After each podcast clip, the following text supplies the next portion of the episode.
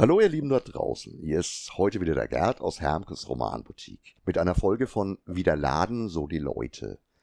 Dem Format entsprechend freue ich mich, einen Gast begrüßen zu dürfen, der für Würzburg viel in puncto Nerd-Veranstaltungen bewirkt hat. Hallo Tiger, hallo Christopher. Hi. In einer der letzten Folgen aus dem Hermkeyverse habe ich angekündigt, dass ich in kommenden Folgen immer mal wieder über Veranstaltungen sprechen möchte. Veranstaltungen im Laden, um den Laden und eben auch Veranstaltungen, die wir als Laden mit einem Stand besuchen. An dieser Stelle kommst du ins Spiel. Die zweite Veranstaltung nach der CaveCon, das war tatsächlich die erste, die wir besucht haben, sogar von Anfang an dabei waren, ist eben deine T-Con. Manga Anime Cosplay Convention, die hier in der Provinz zu einem sehr frühen Zeitpunkt ihren Anfang gefunden hat. Damals für Würzburg was ganz Neues, ganz Ambitioniertes und auch für mich noch fast unvorstellbar, dass es irgendwie einen Erfolg haben könnte. Hm.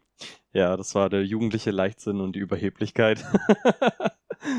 du hast das trotzdem einfach gewollt und gemacht. Ja. Du hast es durchgezogen von Anfang an und hast damit in Würzburg was geschaffen, was vorher nicht da war. Ja, ja. Du hast irgendwelche Inspirationen dazu gehabt. Wie kam das denn bei dir? Woher kommt deine Liebe zu dem Genre, Anime, Manga? 2004 haben wir einen ISDN-Anschluss bekommen, 64 Kilobit. Da habe ich dann die Animes geguckt auf Japanisch mit englischem Untertitel. Da kam dann quasi auch schon so die, das Interesse. Ich habe dann auch angefangen, Mangas zu kaufen, auch in der Romanboutique. Also ich war da schon Kunde, deswegen kannte ich euch überhaupt. 2007 bin ich bei einem ehemaligen Nachbar, der ausgezogen in, in eine WG und habe ihn besucht und in der WG war zufällig das Würzburger Anime-Treffen. Da bin ich dann in die Szene reingerutscht, habe dann 2007 so ein paar lokale Treffen besucht, dann 2007 im September die Konichi in Kassel und dann im Dezember die YukiCon in Stuttgart. Ja, da habe ich mir gedacht, ja, warum gibt's sowas eigentlich nicht bei uns in der Nähe? Weil man musste dann halt damals, wo man sich halt noch nicht irgendwie ICE leisten konnte oder ein eigenes Auto hatte, da musste man halt dann früh um vier in den RE steigen und nach Kassel dümpeln und das war schon sehr anstrengend. Und dachte ich mir, warum gibt's das nicht hier vor meiner Tür? dann habe ich halt angefangen, das zu organisieren mit der Hilfe von einigen Leuten. Also ich kenne ja immer nur so die Ladensicht.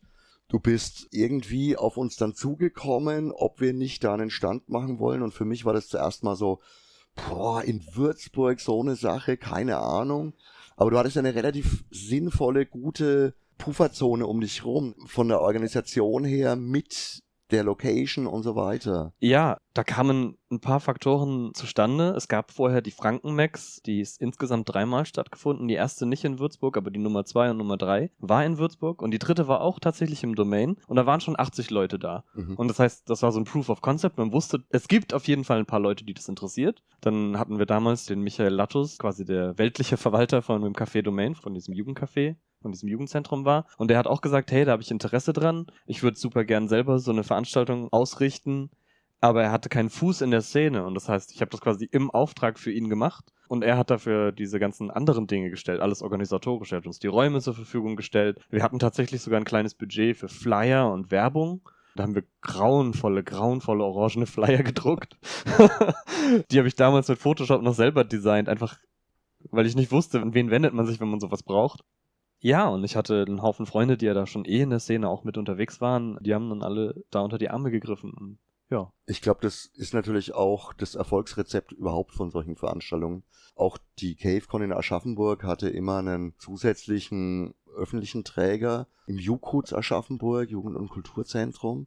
Und sowas hilft natürlich unheimlich, wenn ja die entsprechenden Räumlichkeiten da sind Auf und man das Ganze Fall. machen kann und eben nicht nur eine Einzelperson ist, die das Ganze allein runterreißen Das, das geht auch gar nicht. Also ich habe das ja öfters mal probiert. Also wir hatten in den 90ern schon so einen Mini-Comic-Salon in Würzburg. Wir hatten dann 2004, 5 und 6 die Brot und Spiele. Ja. Aber ich habe das halt immer alles allein gemacht. Ich Ganz echt, ich habe es dann aufgegeben. Ja, ich habe sehr geweint, als das Brot und Spiele nicht mehr stattgefunden hat. Das war ein großer Favorit von mir. Ich habe viele Rollenspielrunden da, die immer noch im Gedächtnis sind, weil sie so gut waren. Ja, aber es geht nicht ohne Leute, die da dahinter stehen. Alleine kann man das nicht tragen. Und wir mussten ja keine Miete zahlen, was natürlich ein riesiger Vorteil ist gegenüber jetzt, sage ich mal, den kommerziellen Conventions. Zum Beispiel auch die Animuk, die hat dann 2008 ebenfalls das erste Mal stattgefunden in Fürstenfeldbruck. Die war natürlich eine ganz andere Hausnummer, weil die halt ihr Gebäude quasi selber zahlen mussten. Mhm. Wir haben dann Karten angeboten für 5 Euro den Tag. Und das ist natürlich unschlagbar, wenn man nicht diese Schirmherrschaft hat, dass dann irgendwie ein Träger dahinter steht. Im zweiten und dritten Jahr haben wir dann auch angefangen, Sponsoring zu bekommen, also gerade vom Kreisjugendring, Bezirksjugendring, Stadtjugendring. Die haben uns dann halt auch noch mehr Geld gegeben und wir konnten viele Sachen subventionieren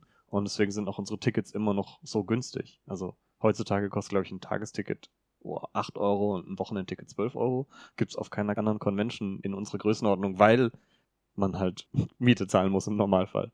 Man muss natürlich auch auf der anderen Seite auch wieder so sehen, dass ihr halt keine wirklich großen Acts in puncto, wir holen auch mal Zeichner oder Ja. sonst irgendwie was hattet Ja. jemals. Die ganze Convention lebt durch die Buntheit, durch das Miteinander, dadurch, dass eigentlich alle zum Gelingen insgesamt beitragen. Ja. Ja. Die Tigon fand jetzt mal von Corona abgesehen seit 2008 wirklich regelmäßig jedes Jahr statt. Fast jedes Jahr, genau. Es gab ein oder zwei Jahre, wo es nur verschoben war, weil wir haben im April angefangen, war die erste. Im Jahr drauf war sie, glaube ich, im November, da hat sie technisch gesehen anderthalb Jahre nicht stattgefunden. Kleine Verschiebung hatten wir, dann sind wir irgendwann mal in Februar gerutscht und da konnten wir auch nicht vier oder fünf Monate, dann haben wir wieder ein Jahr gewartet. Aber im Prinzip war sie regelmäßig, ja. Das ist auf jeden Fall trotzdem eine regelmäßige Ja, Geschichte, auf also jeden Fall. mittlerweile vollkommen Ja. etabliert und mittlerweile sind ja da auch die Karten immer Ausverkauft. schneller weg, als man gucken Ja, kann. ja, also ja.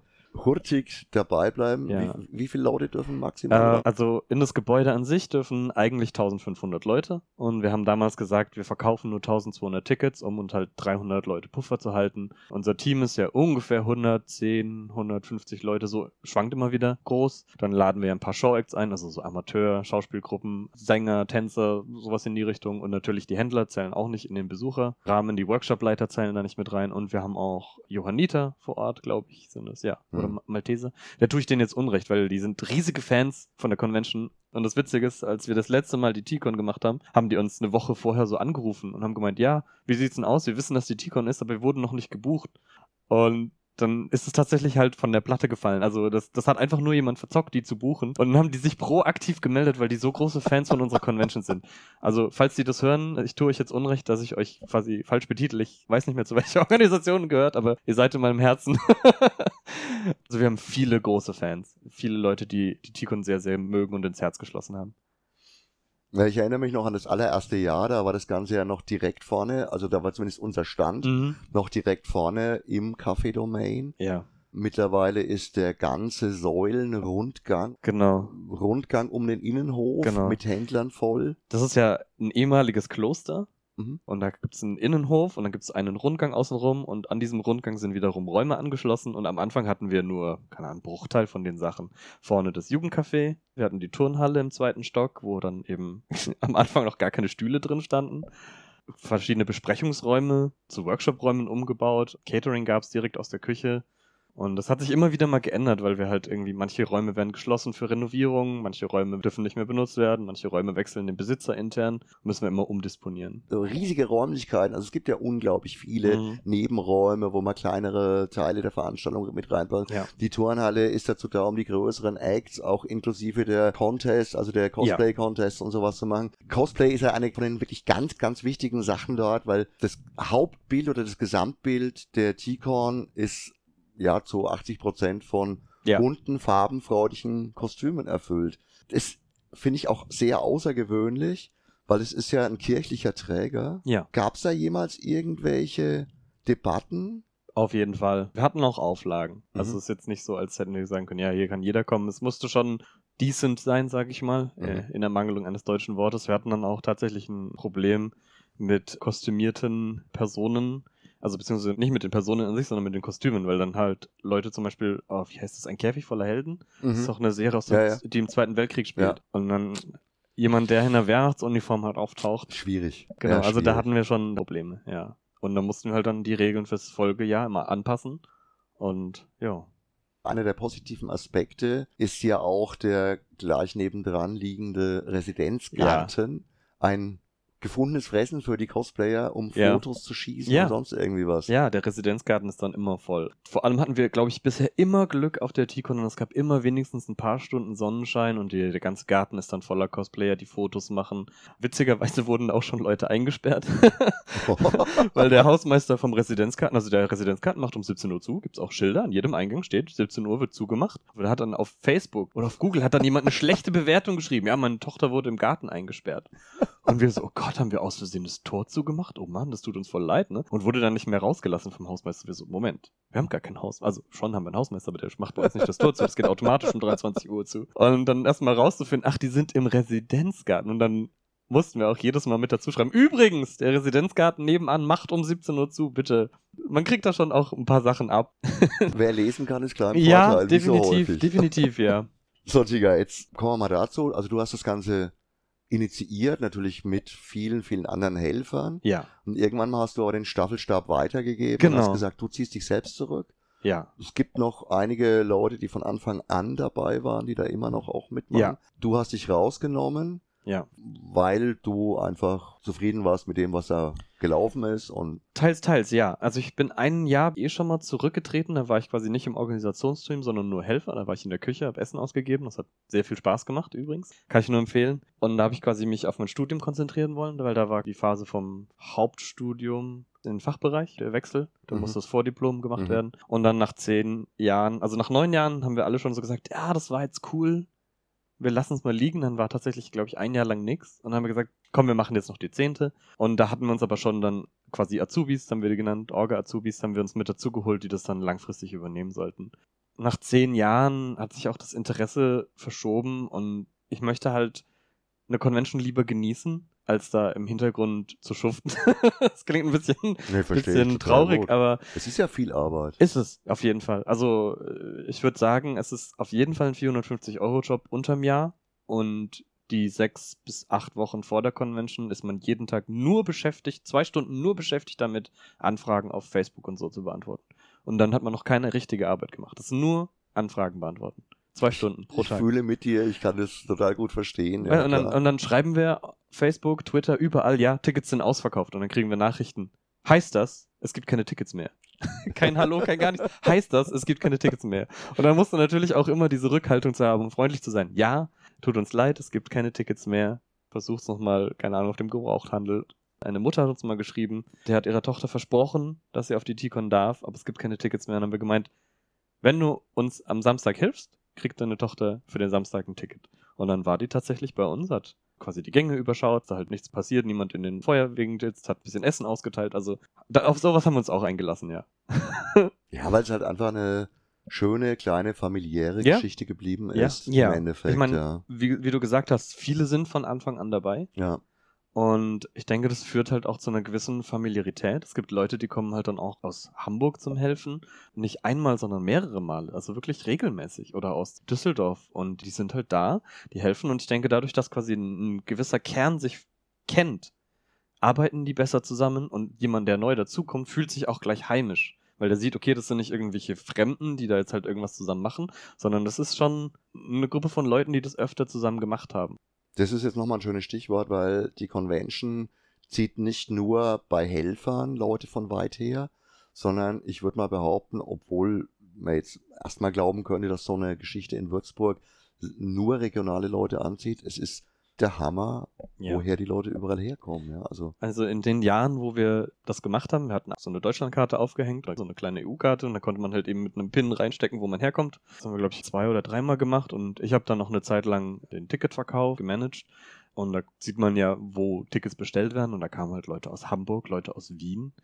Und das sind ja acht Stunden Fahrt nach Wien. Das ist ja nicht zu unterschätzen. Und acht Stunden Fahrt für eine Zwei-Tages-Convention ist schon super, Wahnsinn. also, ich meine, die T-Con hat offen von 10 bis 22 Uhr, also 12 Stunden. Also, man ist länger auf der Con, als man unterwegs ist, aber trotzdem. Also, hat mich beeindruckt. Acht Stunden Fahrt ist schon echt ein Wort. Und Hamburg ist jetzt auch nicht viel näher. Also mit dem ICE schon, aber ja, gut. Wer fährt den ICE mit seinem Kostüm? das ist ja auch logistischer Aufwand. Also, schwierig. so, jetzt sag nochmal, du hast dich da rausgenommen, hast aber eigentlich auch schon gesagt, dass du lieber als Besucher dann da bist. Ja. Also du interessierst dich nach wie vor für das gesamte Genre, du bist nach Ja. wie vor auch in dieser Nerd-Community mit drin. Ja, Es ist einfach nur ein sich langsam lösen von der Verantwortung genau. und mehr genießen. ja. Das ist echt unglaublich schön. Ich muss jetzt so zum Schluss nochmal so ein ganz großes Lob aussprechen. hab das vorhin schon erwähnt, dass ich ja auch selber diverse Versuche unternommen habe, in Würzburg Veranstaltungen zu etablieren. Wir hatten da auch immer wieder Vorbilder, natürlich auch sowas Gewaltiges wie Erlangen. Ja, Ich persönlich habe zum Beispiel auch in Angoulême den riesigen Comic-Salon, der lange Zeit die weltweit größte Comic-Veranstaltung war, immer wieder regelmäßig besucht. Gigantisch. Ich, ich liebe das ganze Genre, ob das jetzt Manga, Comics, Rollenspiele, alles egal. Ich habe wirklich immer versucht, das unter einem Hut zu sehen. Also für mich gibt's Mhm. da nicht die eine Strömung, die andere Strömung, sondern es, ist, es sind alles die wahnsinnigen Nerds halt. und ich bin mittendrin und ich freue mich darüber. Ich habe das trotzdem irgendwann wieder aufgegeben, weil es für mich zu viel war. Ja, vielleicht ist es einfach diese Einzelkämpfergeschichte. Du hast es geschafft. Du kannst ja darauf echt mächtig stolz sein. Egal wer was wie sagt und egal wie viele Helfer du da hattest, du darfst dir das an die Brust heften. Und für mich bist du da in der Hall of Fame der Local Heroes. Du bist für mich persönlich echt ein Held danke. muss ich wirklich sagen. Du hast was geschaffen, was sich etabliert hat, was weiterlebt, auch nach deinem Ausstieg. Eine Geschichte, die nochmal in einem gewissen Kontrast steht in diesem Format, weil sehr viele Leute um den Laden rum immer wieder Gesprächspartner waren, die Urgestein sind, die von Anfang an dabei waren, die schon vor dem Laden, vor 1981 Weggefährten meines Vaters waren. Die kennen dich nicht. Die haben selber auch ganz viele Sachen gemacht. Die haben Stammtische organisiert, Ja. die haben Conventions organisiert und alles. Aber du bist eine komplett neue Generation, die da auch wieder was geschaffen hat. Deswegen ja, absolut Hall of Fame. Sensationell. danke. Danke. Wenn ihr da ähm, draußen zuhört und genau zu denen gehört, die ich jetzt gerade meine, ja, der Tiger ist auch eine wichtige Figur, auch wenn es da aufgrund des Altersunterschiedes gar nicht so arg viele Überschneidungen gibt. Tolle Sache. Sensationales Gespräch. Danke. Der Ruhm gehört nicht mir alleine, sondern das wäre ohne die Freunde und, und das Team nicht möglich Ah. gewesen. Also für euch da draußen hoffen wir beide, dass es euch unterhalten hat. Ich denke, jeder kann da was für sich rausziehen. Wir wünschen euch ein schönes Wochenende. Normalerweise sage ich immer Ciao, Arrivederci. In dem Fall, ich glaube, Sayonara sagt man nicht mehr. Es ist ein bisschen äh, altbacken. Mata Condona oder irgend sowas. Egal, wie auch immer. Ciao, Arrivederci.